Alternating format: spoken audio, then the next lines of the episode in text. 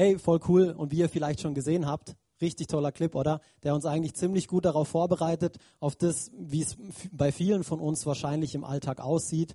Oder wir sind, ähm, wir befinden uns in einem Leben, das so sehr beschäftigt ist, oder? Alles läuft schneller. Es gibt immer mehr Angebot. Oh. Und deswegen haben wir gedacht, hey, wir wollen dieses Jahr nicht nur unbedingt mit 21 Tagen Gebet und Fasten beginnen, sondern auch mit einer Themenserie über das Beten. Weil was haben wir gesagt? Wir sollten niemals beschäftigt, zu beschäftigt sein, um zu beten. Und deswegen haben wir unsere Themenserie genannt, zu beschäftigt, um nicht zu beten. Und wenn du jetzt hier zum ersten Mal bist und die ersten ähm, Themen ähm, verpasst hast, keine Angst, die bauen nicht aufeinander auf. Ähm, es geht ums Thema Gebet und eben, eben das Gebet im Endeffekt besser kennenzulernen. Ich glaube, wir alle haben ein bisschen eine Vorstellung von Gebet, aber ich glaube, viele von uns haben auch eine falsche Vorstellung von Gebet. Also mir ging es zumindest so. Ich merke immer wieder, hä, nee, eigentlich ist das etwas, ähm, das finde ich so in Gottes Wort gar nicht. Ähm, aber trotzdem bete ich immer so. Ich bete immer, ja Papa, ähm, ich habe eine Zeit lang mal zum Beispiel gebetet, Papa, komm, ähm, wir laden dich ein, sei hier. Wir, wir laden dich ein, komm her, komm her. Ähm, ich weiß nicht, es gibt auch so, so berühmte Lieder, aber in der Bibel steht eigentlich, wo zwei oder drei in deinem Namen versammelt sind, da ist, ein, da ist er mitten unter uns. Und dass wir der Tempel des Heiligen Geistes sind und dass er in uns wohnt. Das heißt, überall, wo ich hingehe, da ist Gott. Und so, aber ich habe eine Zeit lang gebetet, weil es war halt populär. Ich habe es von anderen Leuten so gehört. Also habe ich mitgemacht. Yeah, komm schon, komm her, komm her. Aber er war schon die ganze Zeit da. So eben, ein, einfach ein Beispiel. Aber lass mich, lass mich die Frage stellen, wem von uns geht es nicht so? Wer weiß mit seiner Zeit wirklich gar nichts anzufangen? Oder ich glaube, wir haben alle irgendwo ähm, etwas, wo wir unsere Zeit investieren. Oder unsere Kalender, die werden immer voller, immer voller. Und deswegen glaube ich, ist es ein ganz wichtiger, ein ganz wichtiger Aspekt, warum wir uns anschauen wollen, auch als Gemeinde. Hey, warum wir trotz unserer vollen Kalender nicht zu beschäftigt sein dürfen, um zu beten. Wir haben uns die letzten Sonntage ein paar Gründe angeschaut, auch wenn ihr nicht da wart. Ihr könnt die Predigt nochmal online hören, ähm, wenn ihr möchtet, aber ansonsten, ich mache hier ganz kurz eine Zusammenfassung, über was wir gesprochen haben. Und es hat mir auch so sehr wieder gedient, das noch einmal zu hören, weil wir wissen diese Dinge eigentlich, aber wir vergessen sie im Alltag. Und deswegen brauchen wir, wir müssen das wieder und wieder und wieder und wieder hören. Ähm, und zwar haben wir darüber gesprochen, das Gebet hat einen direkten Einfluss auf die Kämpfe unseres Lebens. Das Gebet hat einen direkten Einfluss auf die Kämpfe unseres Lebens. Was haben wir damit gemeint? Wir haben uns eine Geschichte in der Bibel angeschaut, ähm, wo Mose ähm, von Ägypten, also das, das Volk Israel aus Ägypten herausgezogen. Die erste große Schlacht, die sie hatten, war gegen die Amalekiter. Okay? Und das war in der Wüste. Und Gott hat zu Mose gesagt, hey, nimm deinen Stab, geh hin auf den Berg und ich will, dass du betest. Okay, ich will, dass du die Schlacht auf dem Berg kämpfst. Und im Endeffekt geht es darum, wir sind oftmals so, dass wir versuchen, den Krieg oder die Schlacht an einem Ort zu führen, an dem der Krieg oder die Schlacht gar nicht gewonnen wird. Zum Beispiel, ich will es praktisch machen, in unserem Arbeitsplatz, in irgendeiner Situation, in der wir uns gerade befinden, in einer Familiensituation, in einer finanziellen Situation. Wir versuchen und wir krampfen uns ab und wir versuchen unser Budget noch besser zu planen, damit es mit den Finanzen hinhaut. Und wir versuchen das und wir sind so, oh, und unser Kalender, wir versuchen noch eine To-Do-App, damit alles noch besser klappt. Aber der eigentliche Kampf, haben wir gesehen anhand von dieser Geschichte, der wurde nicht auf dem Schlachtfeld geschlagen mit den Schwertern, sondern Mose, als er gebetet hat, mit Aaron und Hur nicht Hur, doch Hur. Als sie gebetet haben, da ist, der, da ist der Kampf gewonnen worden. Und deswegen im Gebet wird der Kampf gewonnen. Deswegen ist Gebet so wichtig. Und wir sollten deshalb niemals zu beschäftigt sein, um zu beten. Wir haben angeschaut, das Gebet hat eine direkte Verbindung mit der Autorität, die Gott uns gegeben hat. Vielleicht hast du dir schon mal die Frage gestellt und bist heute Morgen hier und sagst, ja, wo ist Gott in Zeiten des Terrors? Wo ist Gott, wenn Umweltkatastrophen passieren? Wo ist er? Wo ist dieser Gott? Der ist nirgends. Der ist nirgends. Aber wenn wir die Bibel lesen, dann sehen wir eigentlich ganz klar, eben wir fragen uns, ach, warum unternimmt er nichts? Warum unternimmt er nichts? Dieser liebe Gott, von dem mir immer alle erzählen. Aber wenn wir die Bibel lesen, dann sehen wir schon ganz klar im ersten Mose, dass er uns eigentlich die Autorität gegeben hat. Dass er den Menschen die Autorität gegeben hat. Aber wir Menschen haben sie missbraucht, oder? Und wir tun es heute auch noch. Wir missbrauchen diese Autorität, die Gott uns gegeben hat. Aber wisst ihr was? Die gute Nachricht ist auch, dass Jesus durch seinen Kreuzes, Kreuzestod uns diese Autorität heute wieder zurückgegeben hat. Das heißt, durch unseren Glauben an Jesus Christus können wir diese Autorität auch wieder ausüben. Das ist so wichtig, ein so wichtiger Punkt zu verstehen. Wenn wir nicht wissen, dass wir Autorität im Gebet haben, dann würde ich auch nicht beten, weil ich ja nicht weiß, ob es was bringt oder ob es nichts bringt. Aber hey, wir haben eine Autorität im Gebet. Und ich darf für meine Ehefrau beten und einfach zu ihrem, wenn sie irgendwie irgendwas hat, mit, der, mit dem sie herausgefordert ist, dann darf ich in Autorität sprechen und sagen, Gott, so und so, das, das darf ich. Und das ist ein weiterer Grund, warum wir uns angeschaut haben, hey, ähm, warum wir nicht zu beschäftigt sein sollten, um zu beten. Und das Thema heute, was wir uns heute mal anschauen wollen, ist, ähm, wie wir effektiv beten können. Okay? Aber lass uns auch hier am Anfang nochmal gemeinsam beten. Vater, ich danke dir dafür, Gott, dass du ein guter Gott bist, dass du ein Gott bist, der uns liebt, Papa. Wir wollen dich besser kennenlernen. Es geht um dich und dich allein, Jesus. Ich danke dir dafür, dass du hier mitten unter uns bist, dass du uns führst, dass du uns lehrst in dieser ganzen Zeit. Heiliger Geist, du bist unser Lehrer. Wir danken dir dafür, dass ja, wir wirklich damit rechnen dürfen, dass du etwas auf unsere Herzen legst, Gott. Es gibt einen Bereich in unserem Leben, zu dem du sprechen möchtest. Und wir danken dir einfach dafür, dass du die Dinge tust, die nur du tun kannst, Gott. Einfach auch in Bereichen, die vielleicht nicht mit dem Gebet zu tun haben, aber wir erwarten einfach, dass du zu uns sprichst. In Jesu Namen. Amen. Amen. Wer fand diese Kindergebete das letzte Mal cool, die Pastor Will angefangen hat zu, zu bringen? Also ich fand sie oberwitzig, deswegen habe ich mir gedacht, gut, weil ich sie so lustig fand, auch wenn ihr sie nicht lustig gefunden habt, ich erzähle sie trotzdem. Und zwar, ich habe mir hier nochmal ein paar Gebete von Kindern ähm, rausgesucht aus dem Internet und das ist einfach der Hammer, wie Kinder beten. Und wir können so viel ähm, von einem Kindergebet lernen, oder nicht? Habt ihr eure Kinder schon mal beten gehört? Ha? Oh, das ist der Hammer. Also ich finde es ich find's genial, wenn ich meine kleine Schwester, das ist zwar nicht mein Kind, aber meine kleine Schwester, neun Jahre, wenn ich sie beten höre am Esstisch, oh, ist so cool, es ist so cool. Auf jeden Fall. Lieber Gott, ich danke dir für mein kleines Brüderlein, aber ich habe doch für ein Hundebaby gebetet. Zweiter, lieber Gott, bitte schenke mir ein Pony. Ich habe davor niemals um irgendetwas anderes gebeten. Du kannst auch gern nachschauen. Lieber Gott, hat das Einhorn die Ache verpasst? Zu blöd, das Stinktier hat es geschafft. Lieber Gott, wenn du mir eine Zauberlampe wie die aus Aladdin schenkst, dann erfülle ich dir auch jeden Wunsch. Fand ich auch sehr gut. Eine letzte.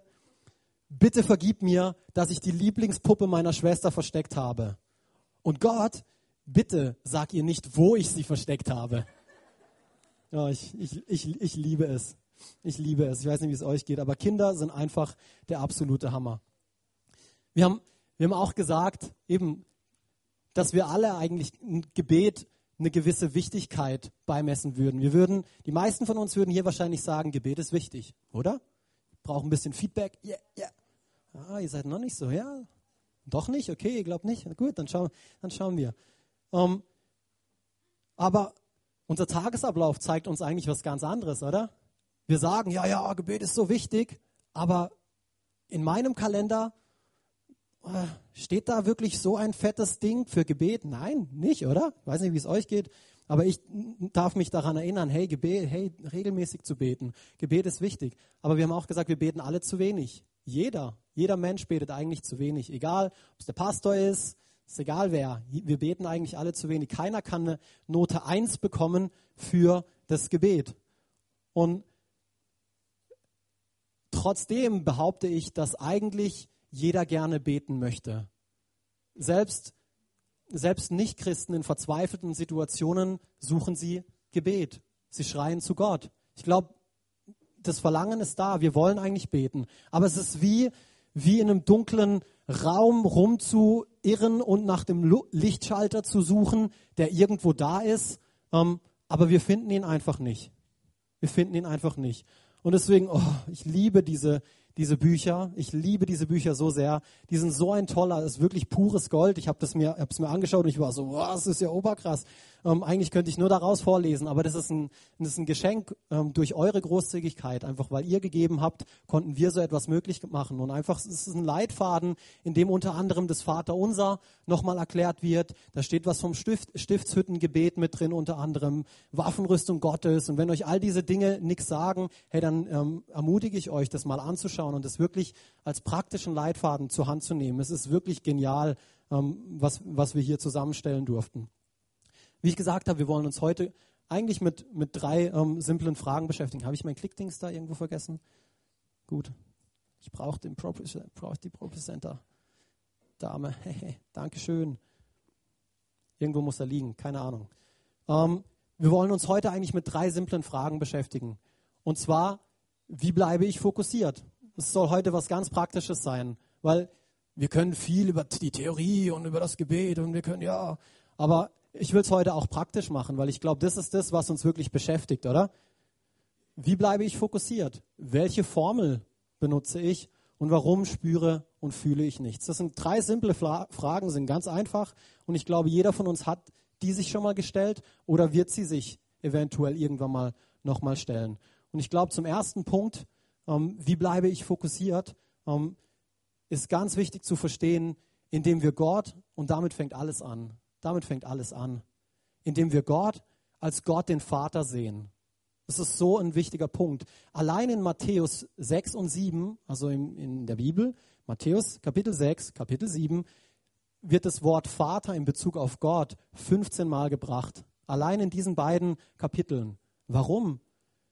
Weil ein Vater, der hört seinen Kindern zu. Ein Vater, der schenkt ihnen Aufmerksamkeit. Er will wissen, wie es seinen Kindern geht. Das ist so wichtig, ist ein so wichtiger Punkt, dass wir, wenn wir beten, dass wir auch ein Bild von Gott als Vater haben. Nicht nur von Gott als Gott, der irgendwo da oben rumschwebt und ja, das tut, was er halt tut. Nein, sondern von Gott als Vater. Weil aus der Beziehung heraus entwickelst du dann auch eine Zuversicht, weil du weißt, hey, der Vater schenkt mir Gehör. Der Vater schenkt mir auch Gehör. Und es ist, es ist eigentlich, das ist wie in einer Beziehung, das, das macht es mir immer einfach ähm, zu verstehen. Ich versuche das dann immer äh, bildlich runterzubrechen auf etwas, wo, wo ich wirklich kenne, weil Gott ist unsichtbar und manchmal ist es so, oh, so weit weg und ich kann damit nicht so viel anfangen. Aber ich denke dann an die Beziehung zu meiner Frau und mir. Wie sieht es da aus? Ähm, wir hören uns gegenseitig zu. Zumindest ist es, ist es besser, wenn man das so tut, oder? Ich habe die Erwartung, dass wenn ich mit meiner Frau spreche, dass sie mir auch Gehör schenkt, dass sie mir zuhört und dass sie nicht tausend andere Dinge nebenher noch macht. Genauso wie sie auch die Erwartung an mich hat, hey, ähm, Alex, ich will gerade mit dir reden, ähm, wo bist du? Könntest du mal dein Handy aus der Hand legen oder sonst irgendwie was, oder? Und so ist es auch mit Gott. Es ist so wichtig, da fängt alles an. Wir müssen Gott als Vater kennen. Es muss mit dieser Beziehung anfangen, wirklich Gott als Vater zu kennen. Wie kennst du Gott heute Morgen? Lass mich dir die Frage stellen. Kennst du Gott einfach nur als Gott? Und das ist gut, weil das ist er. Aber kennst du Gott auch als Vater? Kennst du Gott als Vater? Und ich musste mir Gedanken machen. Ich hatte, Gott sei Dank, ein tolles Vaterbild ähm, gehabt in meiner Kindheit. Aber ich glaube, heute Morgen sitzen Leute hier, die haben kein gutes Vaterbild von ihrem leiblichen Vater gehabt. Und deswegen fällt es ihnen vielleicht schwer, fällt es euch vielleicht schwer, ähm, Gott als Vater zu sehen. Und ihr, nein, nein, das will ich nicht. Gott als Vater, mm, mm. Ähm, ich, ich habe einen Vater gehabt, der reicht mir, brauche nicht noch einen. Hey, aber lass mich dich, lass mich dich ermutigen. Gott ist ein treuer, ein liebevoller, ein gnädiger, ein barmherziger Vater. Wirklich. Lass mich dich ermutigen, diesen Vater zu suchen. Er wollte das nicht, was dir zugestoßen ist in deiner Kindheit zum Beispiel. Er wollte das nicht. Das ist nicht sein Wille gewesen. Wir müssen ihn als Vater kennen, um wirklich fokussiert zu bleiben im Gebet. Nächster Punkt sind auch Punkte, die sich teilweise überschneiden mit dem ersten Sonntag. Da haben wir es auch schon mal angeschaut. Finde den richtigen Zeitpunkt und Ort. Und zwar sehen wir das hier eigentlich im Lukas Kapitel 6, Vers 12. Jesus hat das auch gemacht, um fokussiert zu bleiben. Nicht lange danach stieg Jesus auf einen Berg, um zu beten. Er betete die ganze Nacht hindurch zu Gott. Lukas 6, Kapitel 12. Krass, oder? Jesus ging raus auf einen Berg, um zu beten. Ähm, ich weiß nicht, was der Ort für dich ist, der Zeitpunkt für dich ist am Tag, an dem du sagst, hey, das ist der beste Zeitpunkt und das ist der beste Ort, an dem du betest. Aber vielleicht, wenn du ein Kaffee-Junkie bist und unbedingt Kaffee brauchst, dann ist ähm, der beste Ort zum Beten wahrscheinlich nicht am Morgen neben der Kaffeemaschine, weil du wirst verführt sein die ganze Zeit, ah, ah, Kaffee und dann hörst du das Geräusch und dann ah, ist vielleicht nicht der beste Ort. Vielleicht ist es auch nicht zu Hause der beste Ort, wie es Jesus zum Beispiel gemacht hat, wenn du immer, oh nein, da kann ich noch was aufräumen und da gibt es noch was zu putzen und da ist noch irgendwie was. Ähm, dann ist vielleicht zu Hause nicht der richtige Ort. Dann setz dich ins Auto und eben, wie gesagt, fahr auf den Berg, geh irgendwo hin. Das ist total okay. Vielleicht ist der richtige Ort die Dusche. Aber vergiss bitte vor lauter Duschen nicht dich überall auch zu waschen, okay? Ganz wichtig. Okay? Es kann sein, dass die Dusche dein Ort ist. Es kann sein, dass, wie es Jesus gemacht hat, dass die Natur dein Ort ist. Beim Spazierengehen. Ich weiß es nicht. Aber hey, eine Ermutigung, finde deinen Ort. Finde den Zeitpunkt und, dein, und den Ort, an dem du einfach ungestört, ohne Ablenkung beten kannst. So bleibst du fokussiert. So hilfst du dir selber, fokussiert zu bleiben. Der nächste Punkt. Lerne laut zu beten. Lerne laut zu beten. Weil du musst. Nee. Du musst nicht. Du musst überhaupt nicht laut beten.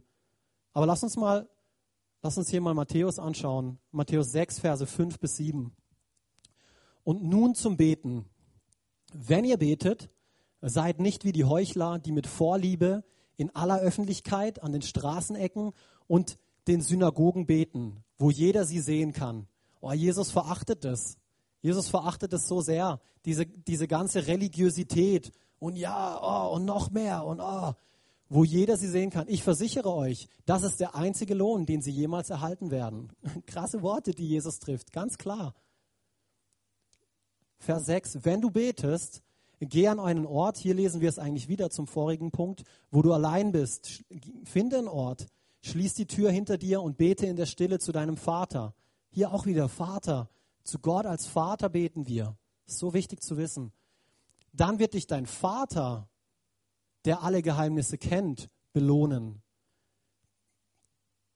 Und hier auch, lass mich kurz auf den Punkt nochmal eingehen. Hier sehen wir in der Stille. Nicht Betestille, sondern in der Stille. Da ist, da, ist ein, da ist ein Unterschied. Plappert nicht vor euch hin, wenn ihr betet, wie es die Menschen tun, die Gott nicht kennen. Sie glauben, dass ihre Gebete erhört werden, wenn sie die Worte nur oft genug wiederholen. Da steckt so viel zum Thema Gebet drin und wir gehen überhaupt nicht auf alles ein. Aber lest euch diese Dinge durch, weil hier sehen wir ganz klar, wie, was Jesus unter Gebet versteht. Nicht das, was wir oftmals tun. Und ja, Gott, und ich gebe dir das noch und das noch und je. Und nee, Jesus ist so nicht. Er will nicht, dass wir vor uns herplappern, sondern dass wir uns wirklich Gedanken machen, dass wir fokussiert sind und beten. Um, ja, es ist, es ist interessant. Ich, wie gesagt, ich wollte hier kurz eingehen auf in der Stille und stillbeten. Es ist ein Unterschied. Um, und nichtsdestotrotz lesen wir eigentlich in der ganzen Bibel nirgendwo davon, dass du unbedingt laut beten musst oder dass du unbedingt leise beten musst in deinen Gedanken. Das lesen wir eigentlich nirgendwo so klar. Wenn du die Bibel, wenn du die Bibel richtig liest. Wir lesen lediglich davon, dass es unerlässlich ist, oder wie Pastor Wills gestern, äh, letzten Sonntag gesagt hat, dass es eigentlich keine Option ist, nicht zu beten. Und dass wenn wir beten, dass wir es mit aus dem Herzen tun. Darauf kommt es an, wie hier. Wir sollen nicht plappern. Es, Mach's im Verborgenen, da wo dich niemand sieht, weil dann wird dich Gott belohnen. Das ist die Herzenshaltung, die wir hier ganz klar sehen. Darauf kommt es an. Aber warum sage ich trotzdem, dass wir laut lernen, äh, dass wir äh, lernen, laut zu beten, wenn es gar nicht so klar in der Bibel steht? Das ist einfach eine praktische Erfahrung, die ich gemacht habe, weil es viel einfacher, in Gedanken abzuschweifen, wenn du nur in Gedanken betest. Es ist viel einfacher, dort dann plötzlich irgendwo anders zu sein und da und da und da. Und dann bist du wieder da. Du schweifst ab. Das geht mit in Gedanken viel schneller, wenn du, wenn du sprichst, das gesprochene Wort. Ich will mit euch einen Test machen, okay? Ich brauche euch jetzt ein bisschen mehr wie vorhin mit dem Nicken, okay? Seid ihr wach? Seid ihr da? Gut. Also, ich würde gerne, dass ihr bis zehn in eurem Kopf zählt. Noch nicht jetzt. Erst wenn ich jetzt sage. Okay? dass ihr, na, zählt bis 20. Ich hoffe, diese Matheaufgabe ist nicht zu hoch für euch, aber zählt bis 20 im Kopf, okay? Und dann werde ich nochmal jetzt sagen, okay? Und dann möchte ich, dass ihr euren Namen laut sagt, dass jeder seinen Namen laut ruft. Und das ist völlig egal, weil es machen alle und deswegen juckt es überhaupt keinen und stört keinen, okay? Also verstanden? Auf 20 zählen, wenn ich jetzt sage. Wenn ich nochmal jetzt sage, euren Namen laut rausrufen, okay? Auf die Plätze, fertig, los, jetzt. Jetzt. Oh, hey, das müssen wir nochmal machen, bis es klappt, bis es klappt. Wir haben noch Zeit, 25 Minuten, sorry. Also nochmal, jetzt. Jetzt. Ja, ein paar mehr haben sich erbarmt, Dankeschön. Aber was ist passiert? Was ist passiert? Da oben war plötzlich Stille, oder? Oder vielleicht war jemand ganz schnell mit 1, 2, 3, 4, 5, 6, 7, 8, 9, 20, bevor ich jetzt gesagt habe, haha, du Witzbold. Aber ein gesprochenes Wort lässt da oben Stille sein, oder nicht? Und so von dem her, ähm, für mich ist es ganz klar, dass ein gesprochenes Wort die Gedanken verstummen lässt. Ich weiß nicht, wie es euch geht. Ich habe einfach die Erfahrung gemacht und deswegen habe hab ich mir antrainiert, laut zu beten. Ich weiß, für manche von uns ist es einfacher und für manche von uns ist es vielleicht ein bisschen schwieriger. Wir haben ja wortgewandte Leute unter uns, denen fällt es nicht schwer zu sprechen, deswegen können sie auch leicht laut beten, aber es gibt auch welche, die sagen, ja, nee, eigentlich habe ich nicht so viel zu sagen und ich weiß nicht, was ich sagen soll. Hey, aber darauf kommt es nicht an, fang einfach irgendwo an. Wie gesagt, es geht Gott um dein Herz. Es geht Gott um dein Herz. Du musst kein perfekt formuliertes Gebet ähm, sprechen, wie es der andere neben dir scheinbar tut. Gott schaut auch auf sein Herz. Vielleicht sieht es in seinem Herz ganz anders aus, obwohl er das perfekt formulierte Gebet spricht. Aber es geht um unser Herz. Das ist wichtig. Das ist so wichtig, dass du das heute mitnimmst. Gott geht es immer nur um unser Herz, nicht ums Äußere. Er ist kein, Ansicht der, kein Anseher der Person. Das ist so wichtig. Und ein weiterer Punkt, ähm, warum ich euch ermutigen will, auch laut zu beten. Ähm, hier ging es jetzt darum, in deiner persönlichen Zeit. Ähm, aber gerade in der Gebetsgemeinschaft, wenn du dann zusammen betest, ähm, wenn du nie gelernt hast, alleine laut zu beten, dann wird es dir in der Gebetsgemeinschaft wahrscheinlich noch viel schwerer fallen, dort auch laut zu beten. Aber wer soll in dieser Gebetsgemeinschaft dann ein Amen zu deinem Gebet sagen, wenn er gar nicht hört, was du betest? Wie sollst du jemanden ermutigen in der Gebetsgemeinschaft, wenn er dein Gebet gar nicht hört? Schwierig. Es hilft mir einfach solche, solche Gedanken. Oder Bibelverse wie Matthäus 18, 19. Wenn zwei über, über eins, über etwas übereins kommen. Ja, wie willst du mit jemand anderem über etwas übereins kommen, wenn ihr nicht miteinander redet? Das geht ja nicht. Wir sind nicht Gott und beamen unsere Gedanken. Jo, hat das jetzt verstanden? Kann er sich mit mir eins machen? Nee, einfach, ich will es heute praktisch machen. Ähm, ich will es nicht ins Lächerliche ziehen, aber einfach, ich will es praktisch machen, weil ich glaube, ähm, uns geht es ganz oft mal so, aber wir trauen uns diese Fragen uns selber gar nicht zu stellen. Wir trauen uns diese Fragen manchmal einfach selber gar nicht zu stellen. Nächster Punkt. Welche Formel benutze ich? Und da habe ich auch gleich ähm, schon die Antwort eigentlich drauf gegeben. Wir brauchen eigentlich keine Formel beim Beten. Was wir brauchen, ist ein Fundament. Und das ist auch etwas, was wir vor zwei Sonntagen schon mal ganz kurz angeschaut haben. Ähm, und ich habe noch mal ein neues Bild. Meine Frau hat mich da drauf gebracht. Gebet ist eigentlich wie ein Haus bauen. Und was ist, was ist das Wichtigste beim Haus? Das Fundament. Ja, oder? Das Fundament, sonst kannst du nicht drauf aufbauen. Wir haben auch einen Schlauberger gehabt, der dann zu uns gesagt hat, ja, du brauchst erst einmal ein Grundstück, bevor du überhaupt ein Fundament haben könntest. Dieser Schlauberger ist jetzt gerade nicht in diesem Raum, sonst hätte ich es ihm gegeben. Ähm, ja, aber hey, das Fundament ist letztendlich für das Haus selbst das Wichtigste, oder? Aber was ist unser Fundament beim Beten? Worauf bauen wir unser Gebet auf? Und wir haben uns diesen Bibelvers schon mal angeschaut, aber hey, der Motor des Lernens ist Wiederholung. Und der Herr, Jeremia, äh, äh Jeremia 1,12, und der Herr sprach zu mir, du hast recht gesehen, denn ich will wachen über mein Wort, dass ich es tue. Also was machen wir? Was ist unser Fundament? Das ist mindestens ein Bibelvers, der unsere Situation genau beschreibt. Darauf bauen wir unser Gebet auf. Lass mich euch noch eins geben. Josua 24, 15b. Ich aber das ist jetzt das Fundament, was wir jetzt legen beim Gebet. Ich aber und mein Haus, wir wollen dem Herrn dienen. Okay? Dann weiter, 1. Timotheus 2, ähm, Verse 3 bis 4. Dies ist gut und angenehm vor unserem Retter Gott, welcher will, dass alle Menschen gerettet werden und zur Erkenntnis der Wahrheit kommen.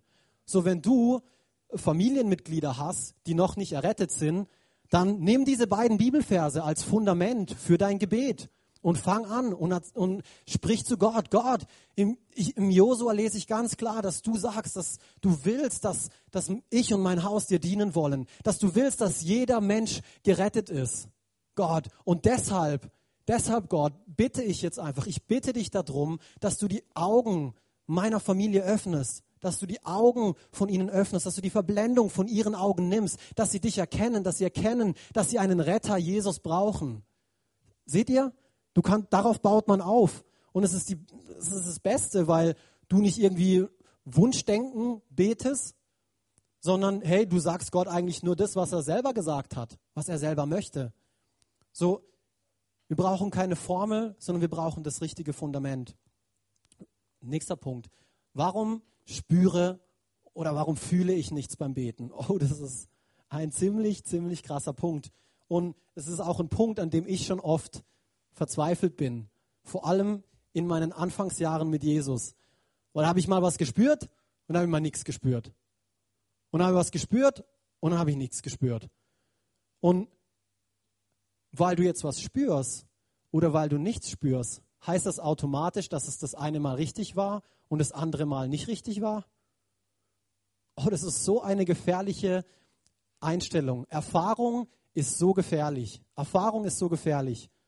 Sei es im Gebet, sei es im Lobpreis, sei es in der Predigt, sei es sonst irgendwie wo. Es ist ein guter Lehrer, Erfahrung, aber ein ganz schlechter Herrscher. Wenn du dich von ihm beherrschen lässt, es ist so schlecht. Es ist so schlecht. Heißt es, wie gesagt, dass weil ich jetzt heute im Lobpreis nichts gespürt habe, war der Lobpreis schlecht? Oder oh, der Pastor, ich habe nichts gespürt, als er gepredigt hat. Letztes Mal habe ich was gespürt, heute hat er echt schlecht gepredigt. Nein, Gott sei Dank nicht. Gott sei Dank nicht. Das habe ich lernen dürfen. Aber warum nicht? Die Bibel hilft uns hier dabei. 2. Korinther 5, 7. Denn wir leben im Glauben und nicht im Schauen. Es ist, eine, es ist ein kompletter Unterschied nach seinen Gefühlen, nach seinen Sinnen, wie hier das Schauen gemeint ist, in den Sinnen zu leben, als im Glauben zu leben. Ja, Gefühle sind gut, aber Gefühle kommen und gehen. Kannst du deine Gefühle kontrollieren? Ich will dich besser kennenlernen. Ich kann es nicht.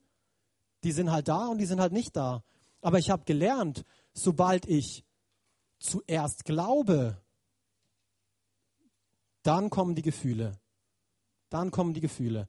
Und selbst wenn sie nicht kommen, dann ist es auch überhaupt gar nicht schlimm.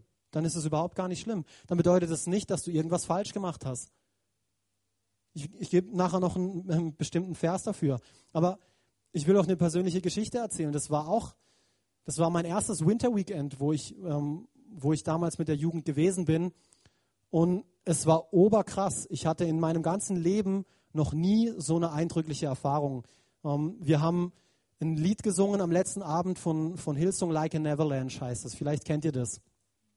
Und ich sag's euch, das ganze Winter Weekend, das war oberkrass, das war so cool. Aber an diesem letzten Abend, es war wirklich wie dieser Titel des Songs.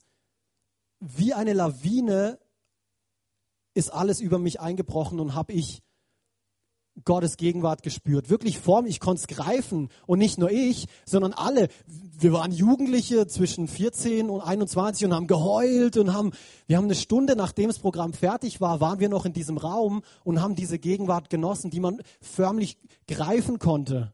Oh.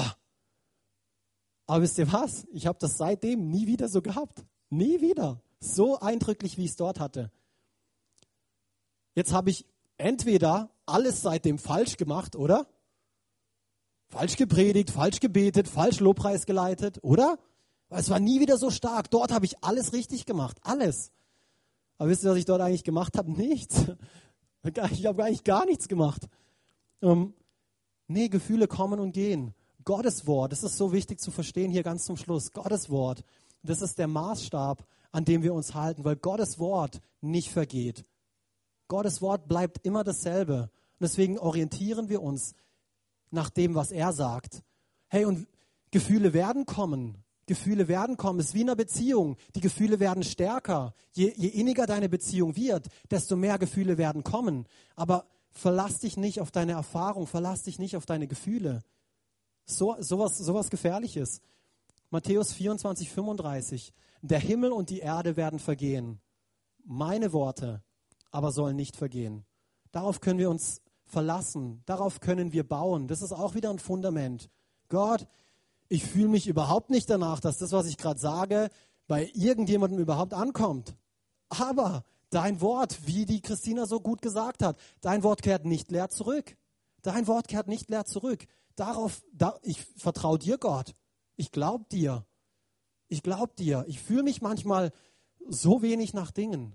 Aber Gott, du sagst, ich glaube dir. Ich vertraue dir. Ah, so, also für mich, ich weiß nicht, wie es für euch war, für mich ist das so ein großer Punkt gewesen. Eben Gefühle, weil die sind so stark, die haben so viel Einfluss, die verleiten Menschen zu so vielen guten, aber auch zu so vielen dummen Dingen, oder? Ist es nicht so? Wer hat schon mal was Dummes gemacht aus dem Gefühl heraus? Ja, die anderen sind alle heilig, gell? Nee, oder? Gefühle sind toll, die sind auch von Gott. Aber wir müssen lernen, damit umzugehen. Wir müssen lernen, sie nicht über uns herrschen zu lassen. So ein wichtiger Punkt. Und hier ganz, ganz zum Schluss, wenn du, wenn du hier sitzt und wenn du sagst, ja, ähm, ich weiß nicht, ich habe hab keine innige Beziehung. Ich, ich kenne diesen Vater eigentlich, diesen Gott nicht als Vater. Dann möchte ich dich einfach ähm, ermutigen oder ich möchte einfach, dass du dir selber die Frage stellst, kennst du ihn so? Kennst du ihn als Vater? Sie, hast du eine Beziehung zu ihm? Und nicht, eben, ich weiß, es ist überhaupt nicht einfach, wenn immer noch dieses Vaterbild von unserem leiblichen Vater im Hinterkopf ist. Aber ich ermutige dich, einen Schritt im Glauben auf ihn zuzumachen und dir wirklich, ja eben, lies die Bibel, lies die Bibel durch, ist okay, wenn du heute nicht unbedingt eine Entscheidung treffen willst, weil du dir nicht sicher bist. Aber eben nimm dir die Bibel zu Rate und lerne Gott wirklich kennen, wie er wirklich ist. Es ist so wichtig, nicht nach unseren Gefühlen, nicht nach dem, was wir erlebt haben, sondern so, wie Gott wirklich ist. Was sagt Gott wirklich? Und wenn du jetzt heute hier bist, ähm, dann möchte ich dir einfach sagen, hey, Gott ist an dir interessiert, an deinem Leben. Er ist, er ist nicht hinter dir her, er liebt dich. Er liebt dich und er hat so viel mehr für dich bereit, als was du dir nur vorstellen kannst. Und wenn du diesen Gott so nicht kennst, dann möchte ich dir die Gelegenheit geben, diesen Gott so kennenzulernen. Das allererste Mal, wenn du hier zum ersten Mal bist ähm, und sagst, ja, so ein Gott kenne ich nicht, so ein Gott ist mir fern, ja, dann möchte ich dich einladen. Ich möchte gemeinsam, ähm, dass wir alle gemeinsam dafür beten. Und ich möchte euch einfach jetzt einladen, einfach die Augen zuzumachen, weil das ist immer ein sehr persönlicher Moment, einfach wo wir ähm, eben uns selber die Frage stellen, habe ich eine Beziehung zu Gott? Fühle ich mich fern von Gott? Oder kenne ich diesen Gott wirklich als Vater, als liebenden Vater? Und wenn du sagst, nee, hey, dann lass uns gemeinsam beten, weil die Bibel ist auch hier ganz klar, das ist auch hier wieder unser Fundament, weil sie sagt, hey, wenn ihr eure Sünden bekennt, ihr in eurem Herzen glaubt, dass ich Gottes Sohn bin, oh, da ist Kraft, dann, dann, dann werden euch alle dann wird euch alles vergeben, all, all die Schuld. Und wenn es dich und wenn es deine Situation betrifft, dann möchte ich um dich einfach einladen, ganz kurz die Hand zu heben, wenn ich auf drei gezählt habe. Es geht nicht darum, wir wollen nicht jemanden rausrufen, keine Angst. Du bekommst kein Badge, wir klatschen nicht für dich und es wird kein komischer Moment sein, sondern es soll ein persönlicher Moment sein, einfach mit dir und Gott. Einfach wo du sagst, hey ja, ich möchte diese Entscheidung heute treffen, ich möchte mir sicher sein, einfach dass ich eine innige Beziehung zu diesem Gott habe. Und wenn das dich betrifft, dann ermutige ich dich einfach, auf drei deine Hand zu heben und dann werden wir gemeinsam ein Gebet sprechen. Das kann ungefähr so lauten, himmlischer Vater, ich komme vor dich als Sünder. Ich habe erkannt, während dieser Predigt oder davor schon, ich habe einfach erkannt, dass, ja, dass ich weit weg von dir bin, Gott, dass ich dich nicht so kenne, wie der da vorne erzählt hat, Gott. Aber ich will dich so kennenlernen. Vergib mir meine Sünden. Ich brauche dich in meinem Leben. In Jesu Namen. Amen. Und wenn du dieses, wenn du dieses Gebet einfach noch nicht gebetet hast, dann möchte ich dich einfach bitten, auf drei deine, deine Hand zu heben, wenn du das möchtest. Und dann beten wir gemeinsam als Gemeinde für dich. Eins, zwei, drei. Dankeschön, ich sehe eine Hand.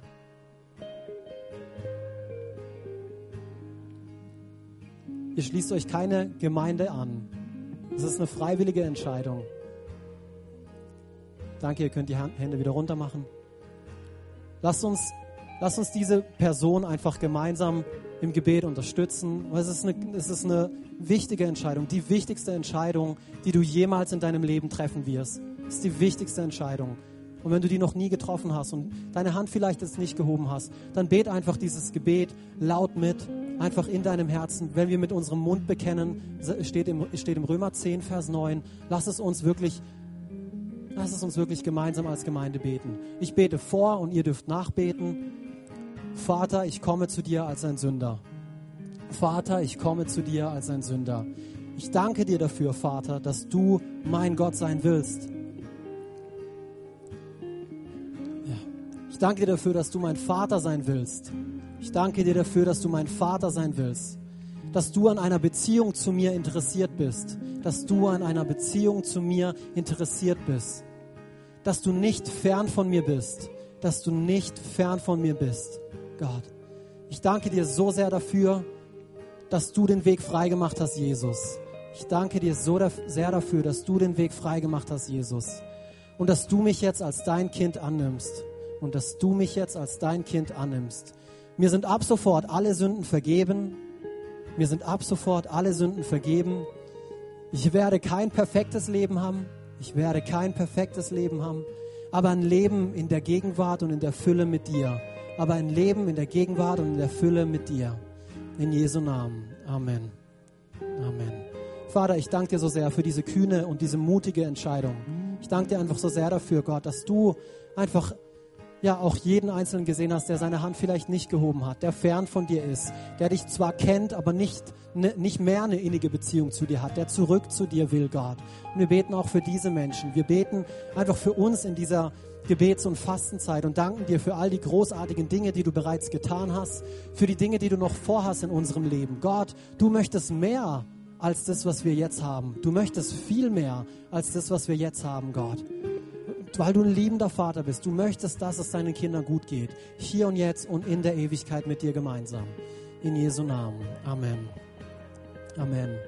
Hey, so cool. Ich bin immer begeistert, eben, wenn wir jemand Neues begrüßen dürfen. Bei uns in der Hut, im Team. Ähm, und wenn du eine Entscheidung getroffen hast, wo du sagst, eben, das hat heute zu mir gesprochen, dann möchte ich dich auch nochmal ermutigen, das eben auf diese Kontaktkarte ähm, zu schreiben. Eben, lass uns auch wissen, wenn du derjenige warst, der ähm, heute sein Leben Jesus gegeben hat. Du musst uns deinen Namen nicht sagen, du darfst gerne anonym bleiben, das verstehen wir völlig. Aber lass uns einfach diese Kontaktkarten nutzen ähm, und einfach aufschreiben, was uns bewegt hat. In Jesu Namen.